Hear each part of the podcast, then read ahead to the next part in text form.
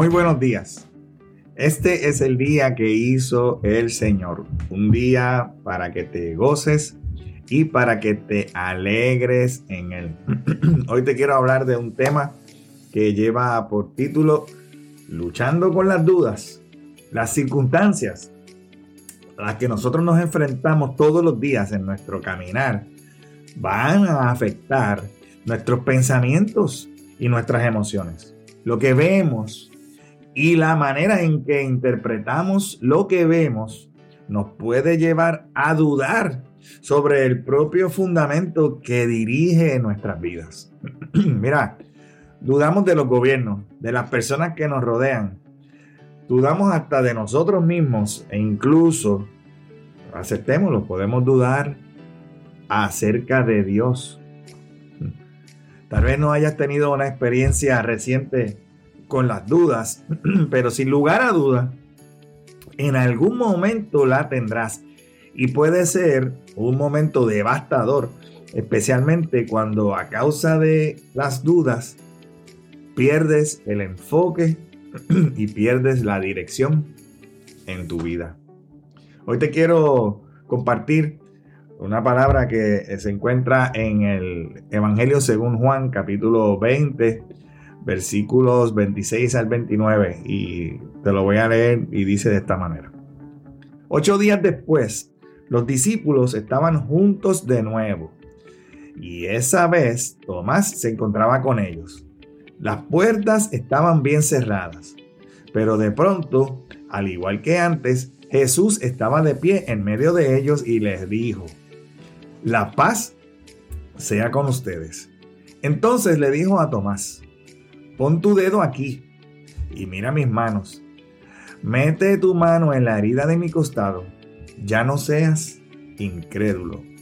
Cree. Y, Tomás dijo, mi Señor y mi Dios, exclamó Tomás. Entonces Jesús le dijo, tú crees porque me has visto.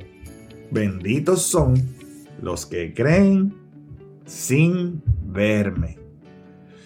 En este capítulo del Evangelio de Juan se nos describe la experiencia ante la perspectiva de los discípulos en medio de la resurrección de Jesús.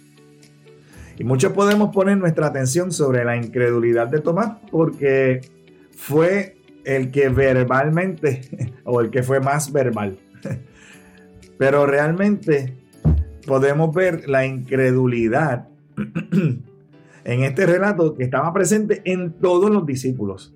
Si Jesús había dicho que y las había explicado de antemano que él iba a morir, que iba a ser crucificado y que al tercer día iba a resucitar, lo más lógico es que si sus discípulos creyeron en las palabras que Jesús les dijo, ellos estuvieran esperando en algún lugar determinado, digamos, a la salida de la tumba, del sepulcro o en algún lugar, la llegada de Jesús. Asimismo, como tú vas a, esperar a alguien que te dice, tal día me voy de viaje, pero regreso tal día a tal hora al aeropuerto. Y tú vas ese día y esa hora y tú esperas la llegada de esa persona porque sabes que va a llegar.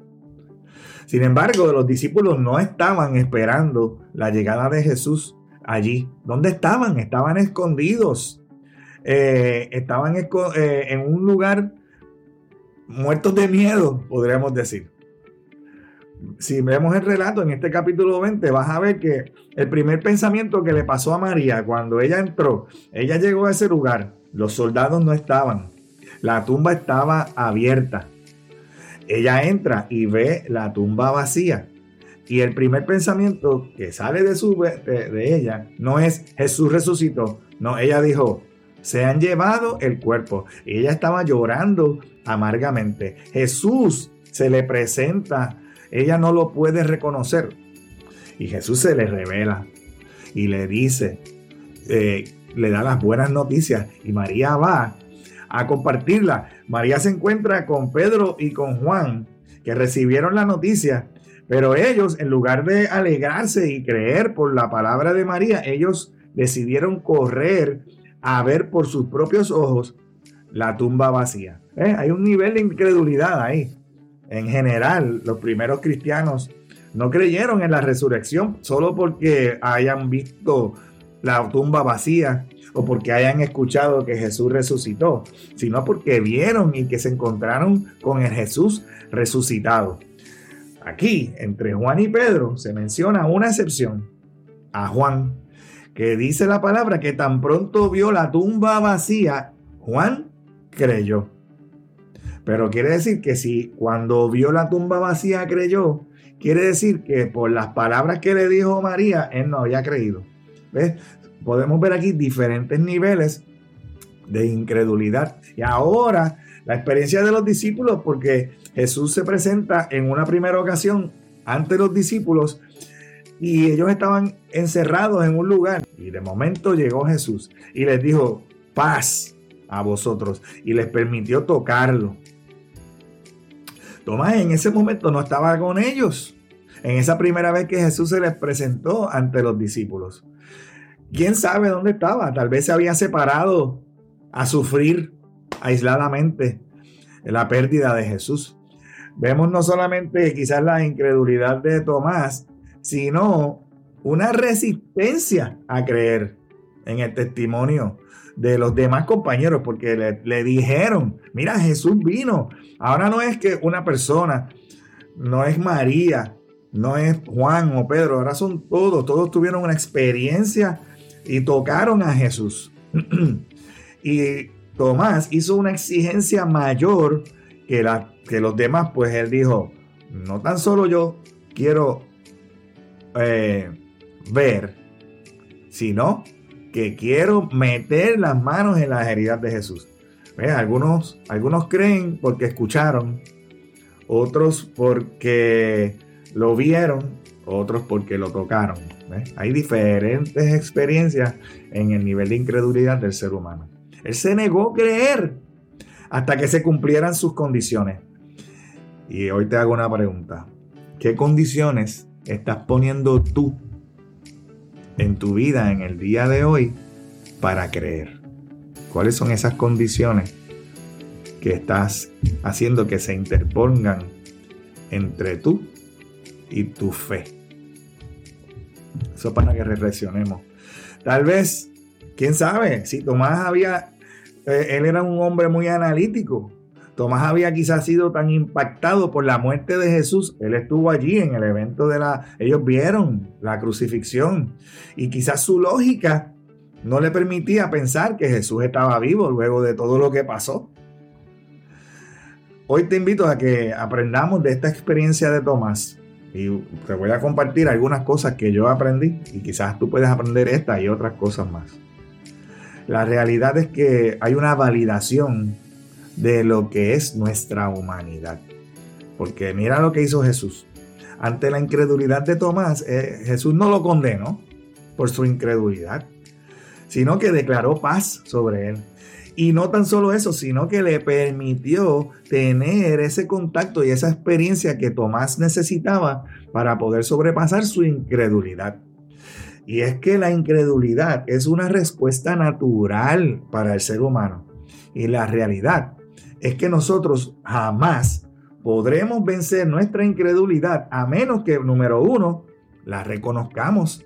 otra cosa que aprendí aquí es que la duda para Tomás no fue un obstáculo, sino que fue un trampolín para su fe. Él estuvo muy dispuesto a ir sobre su incredulidad y tener ese encuentro que transformó su vida con Jesús. Él no dejó que la duda y la falta de fe se convirtiera en otra cosa peor como vergüenza. Decir, ay, Jesús estaba realmente vivo, qué vergüenza, yo no me puedo perdonar, ahora Jesús no me va a poder perdonar que yo no creí que él iba a resucitar. No, Jesús no lo juzgó.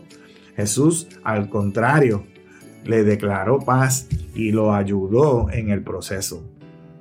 Otra, otra enseñanza es que hay un poder extraordinario en la experiencia personal de cada uno de nosotros, mientras que la fe no necesariamente va a necesitar para algunos una evidencia tangible, algo que tú puedas tocar hay cosas que más allá de entenderlas. En este caso quizás Tomás quería entender cómo era posible que Jesús estuviera vivo. Más allá de entenderlas, vas a tener que experimentarlas. Y Dios y Jesús y el Espíritu Santo quieren darte esas experiencias para que más allá de entenderlas, tú puedas experimentar el amor de Dios, la gracia de Dios. Y luego de esa experiencia podrás entenderla. Hay una bendición por medio de creer. Hay una bendición por medio de la fe. Hay una bendición al vencer la incredulidad. Jesús llamó bienaventurados a los que creyeron. Y esta es una invitación ahora para nosotros a reconocer el valor de la confianza y del valor de nuestra dependencia en aquello que tal vez no podemos ver o entender, pero que tenemos la certeza de que Dios está con nosotros y de que Dios está en nosotros. Hoy es el día de hacer esa diferencia. Hoy es el día de ser diferente. En el día de hoy es la oportunidad que tienes para construir el futuro, el mañana que quieres ver.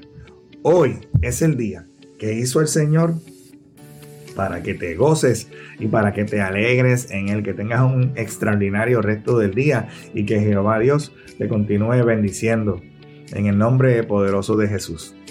Amén. Si este contenido ha sido de bendición para tu vida, te invito a que lo compartas con otras personas, a que te suscribas a nuestro podcast y que nos sigas en nuestras páginas en las redes sociales.